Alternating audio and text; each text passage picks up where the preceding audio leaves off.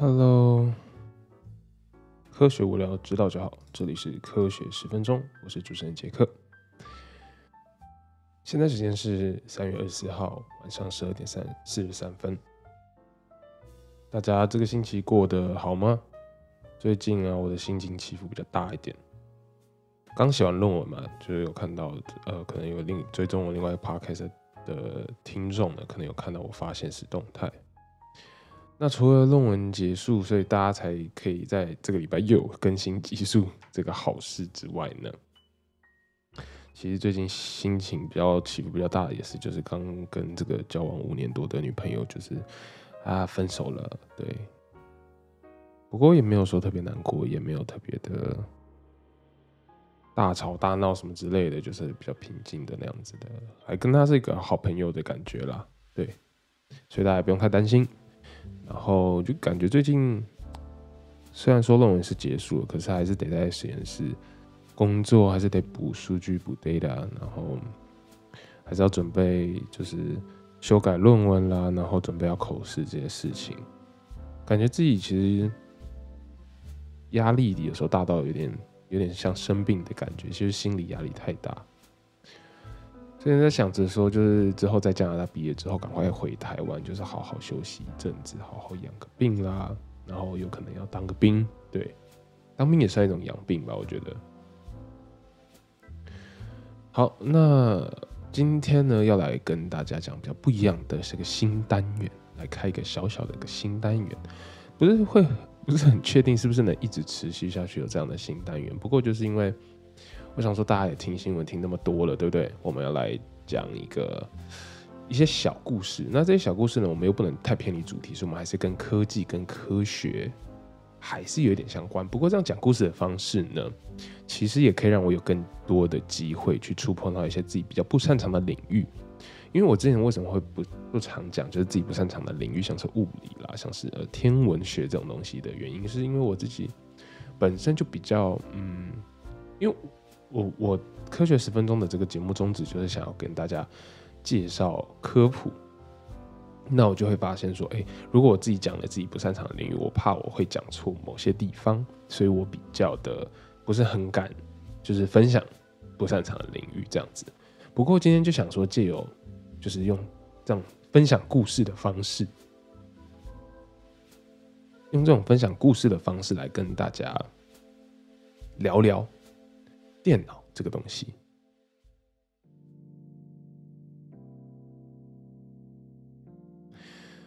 好，那现在生活的呃，现在人类的生活，电脑其实无所不在，大到就是在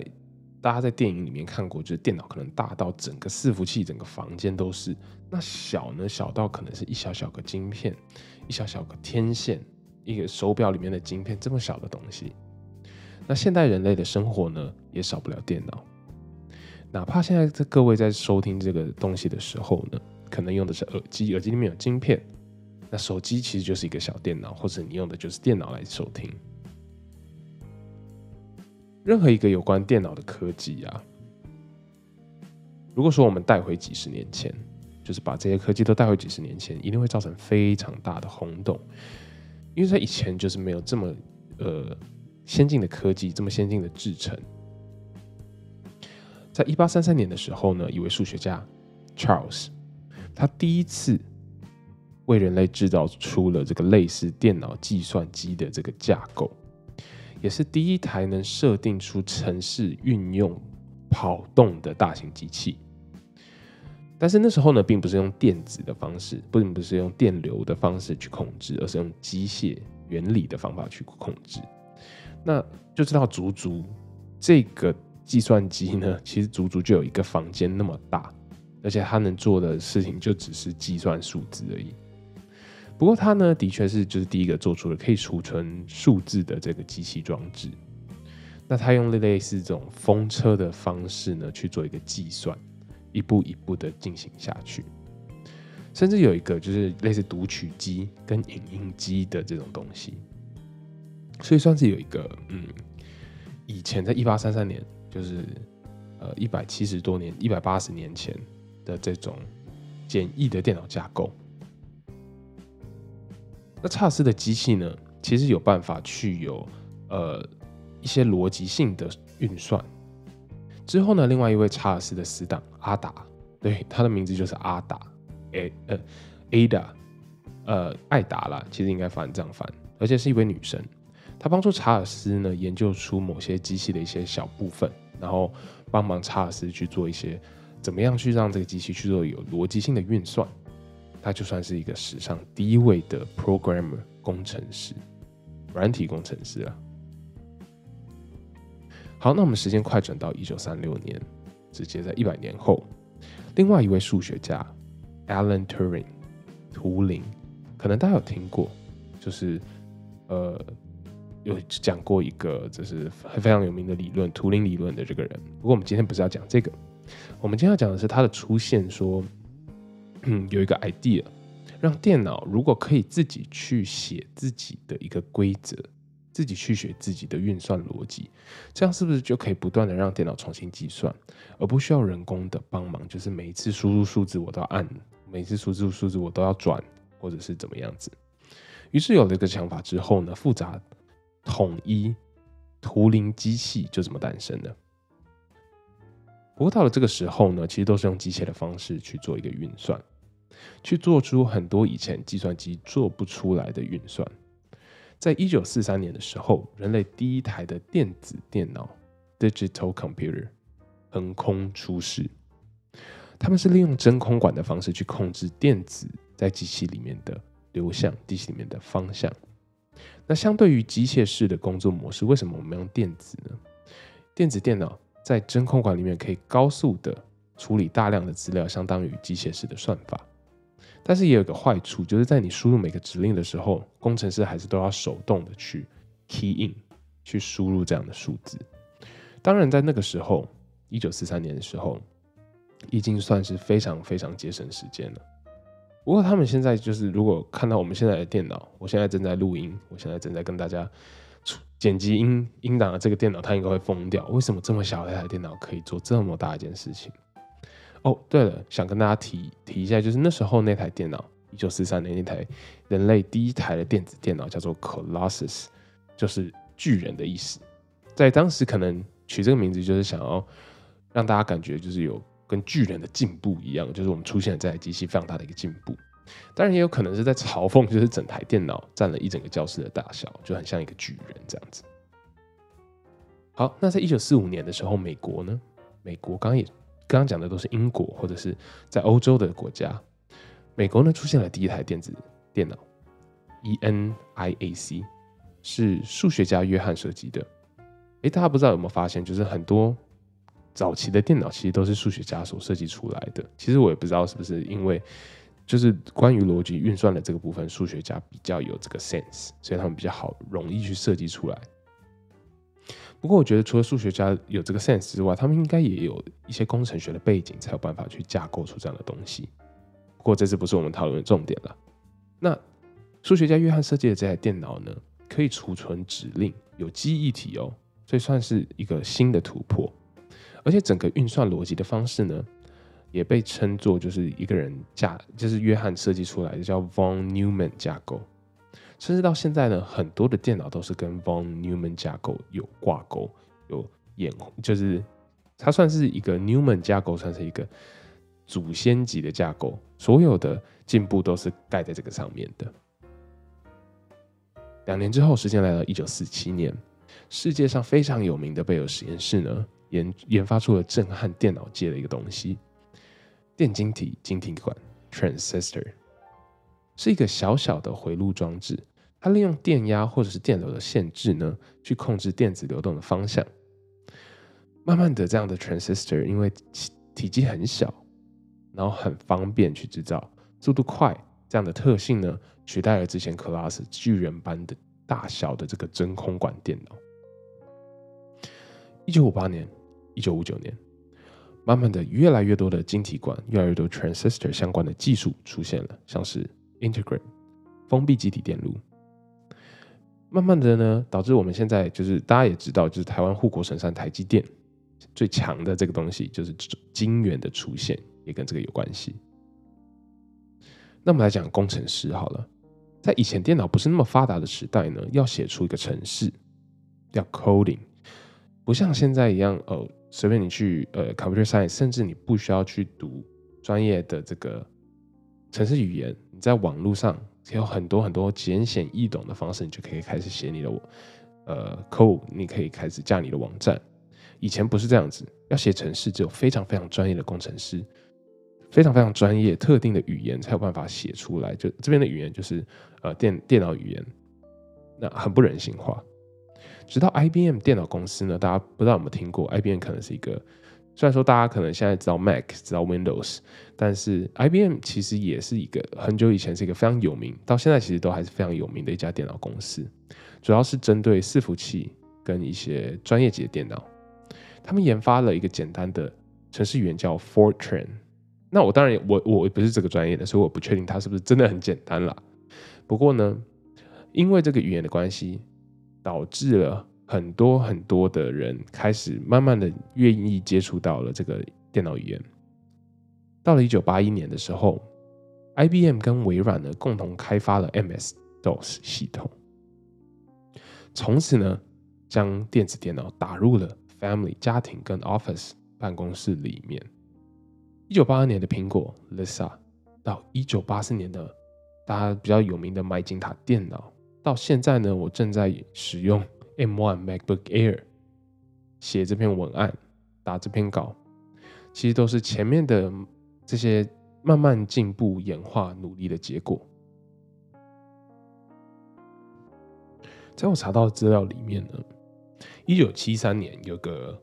ARPANET A R P A N E T。它就是一个解释当时电脑跟网络的一个逻辑架构，然后它有这张图呢，就是有介绍整个这个架构逻辑。但是我真的是完全能看得懂里面的数字跟英文，但是完全看不懂他想要表达什么意思，就很像在看无字天书。看懂了，但是完全不知道在干嘛。刚刚讲到了这个 ARPANET，其实呢，最后就是演化成了我们现在网际网络的这个祖先的样子。一九九零年呢，CERN 欧洲研究室的科学家呢，慢慢的把 ARPANET 整合成了现在呢连接着世界各地的网际网络。对于电脑来说，更好的硬体、更快的速度、更好的优化的软体，加上更简单人性化的城市语言，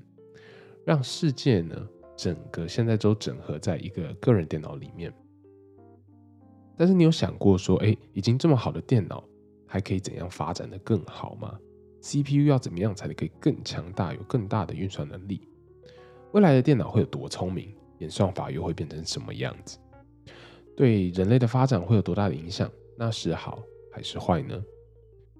？UC Berkeley 的电脑科学家针对我刚刚想的这些问题呢，他就做出一个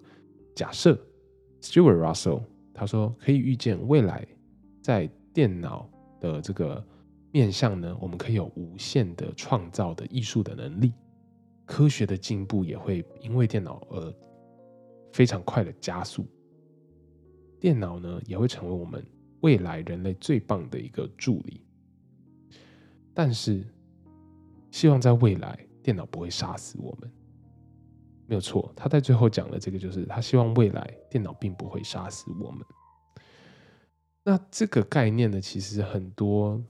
电影啦，很多科幻小说里面都有电脑 AI 的反叛，或是对抗了人类，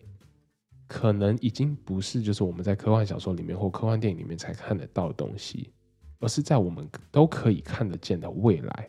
会出现的一种必然。而这种必然该怎么样去避免，该怎么样去预防？我们现在至少是我知道的，还没有一个好的方法去做一个评判标准。可能很多接触过电脑或者是学过计算机概论的听众都知道，电脑呢，它是用位元 bits 去做一个处理，去做一个存储资讯的方式，用零跟一来计算各种程式、各种指令，利用 transistor 的开跟关去对应零跟一去做演算。越来越多的 transistor 电晶体、晶体管在电脑晶片上面，越强越快的这个运算能力。更真实的这个场景模拟，更强大的实境运算呢，越来越多的在我们身旁出现了。结合电晶体的不同模式，组成各种不同的回路区块。呃，专业逻辑上面，呃，专业的术语叫做 logic gate 逻辑闸。那我们这边就不太细讲。那我举个例子，就是如果电晶体的输入两个都是开门的话，就代表 on 的指令；如果只有一个的话，就变成 or。其实我觉得这个部分就是讲下去非常复杂。简而言之呢，就是利用电晶体的开与关去存储资讯，去做一个不同的逻辑运算。详细有兴趣的听众，我会把呃有个资讯放在这个资讯栏里面，那它就是讲了各式各样 logic gate 的一个图解，大家可以去看一下。所以呢，logic gate 的数目呢，正向的代表电脑运算的强大力。一九六五年 Golden More Intel 的前创办人，发表了一篇对于未来晶圆的这个论文。他说，每次新的晶圆上面呢，至少都会比前一代有多两倍的电晶体。他是这样子去预测的，然后画出了他当时一九六五年对于未来每年电晶体数量增长的预测图。他说，未来呢，一定是有更小的电晶体加上更大的晶片去增强我们电脑运算的能力，而且每次都是两倍、两倍、两倍上去，这样就是非常非常快速的在增长。这就是我们所知的摩尔定律。摩尔定律呢，不像是物理界什么重力定律啦，或者是相对论，比较像是一个观察跟统计出来的结果。虽然我们能让电脑一直一直变快，但是其实你们也可以预见到一个，就是总会到一个点就停住了，没有办法再两倍两倍的这样进步。其实我们现在晶片的进步呢，已经不是 double 了。大家可能有听到台积电最新的技术，已经在研究比纳米还要小的这个基底电路晶圆。不仅是我们，就是越来越接近那一天，越来越接近摩尔定律的达到极限的那一天。每次电晶体双倍成长的结果呢，其实也间接导致了制作晶圆的成本双倍的成长，制作基体电路这些东西成本非常非常高。很多人开玩笑的说，这是成本上的摩尔定律，叫做摩尔第二定律，就在讲成本的这个部分。那我稍微看到的，就是现在台积电最好去制作晶圆的机器呢。要价两百五十亿美元，这是一个非常惊人的数字。一台机器要两百五十亿美元。不过，其实到了现在，两千一二零一零年之后呢，摩尔定律其实已经没有符合了。我们已经没有办法每年的双倍的在成长了。我们只能尽量的在现有的晶片里面呢，去塞进更多的电晶体，或者是品质更好。的电晶体，想办法用软体优化的方式去加强，甚至去推进、跟上，继续 follow 着摩尔定律的这条线。那我们来聊聊，刚刚讲了那么多电晶体嘛，我们聊聊这个 transistor 电晶体。一个电晶体其实包含三个主要的部位：基极、摄极、极极。对，这三个其实我发现就是非常的不好解释。基极就是基本的基，然后极就是北极南极的极，基极；射极就是射，对，射手座的射，然后极极就是集在集合在一起的北极南极这样子。那基极的话呢，我我想到一个比较好的这个类比的方式，基极呢就像是水管闸门，而极极就是水龙头。那射极呢就像是水管的各种管线。虽然这样的比喻不知道我比较清楚，但是大家就稍微有一个概念。那这边讲到的水呢，其实就是电流。我们利用控制阀门的大小来控制电流过去的大小，然后进而导致产生各种不同的指令。那我发现其实我也没有非常的懂，也没有办法解释的很好，所以希望有专业的听众是读电机的，或者是知道晶体管的结构的大师，资讯来提供给我更好的一些解释方法。不过呢，我会将我查到的资料也是一样放在叙述栏里面。那晶体呢？呃，晶体管呢？因为结构物理学的限制，导致我们已经没有办法做出比这个更简单、更有效率的结构。所以其实我们只能想办法让它更快，然后想办法减少这个耗能，也希望把晶体管能越缩越小越好。但是大家不需要太过担心。电脑并不会因为就是哦，它达没有达到摩尔定律而停止加速，因为摩尔定律其实还跟着另外一个叫做 Danner scaling。一位电机工程学家说，当我们不断的缩小晶体管的大小，整体晶片会变得更快，而且更不耗能。但是因为现在都达到纳米级的大小，导致很多电晶体呢会有电流外漏的这些问题，而导致现在我们看看听到很多可能 Intel 的晶片它很容易过热，这是一个很大的问题。那这边我想 diss 一下，就是有在 follow 苹果电脑的听众可能知道，就是苹果电脑最近呢，就是其实是去年自己出来做了一个 C CPU 晶片，就是 M1，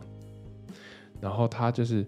非常不容易发热，而且非常不耗能，相当于我之前我之前的一台的呃 MacBook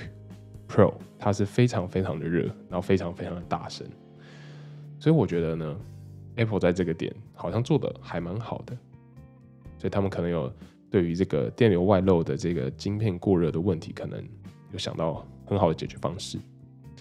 那更多的功率输入呢，就代表会有更多的热量产生。所以未来电脑上的战场呢，就会变成如何防止晶片的过热，如何散热最有效的散热，如何最不耗能。另一个可以进入进步的点呢，其实就是电流，因为在这些纳米级很小的地方跑了很长的距离。那要如何去缩短电晶体跟电晶体之间的距离，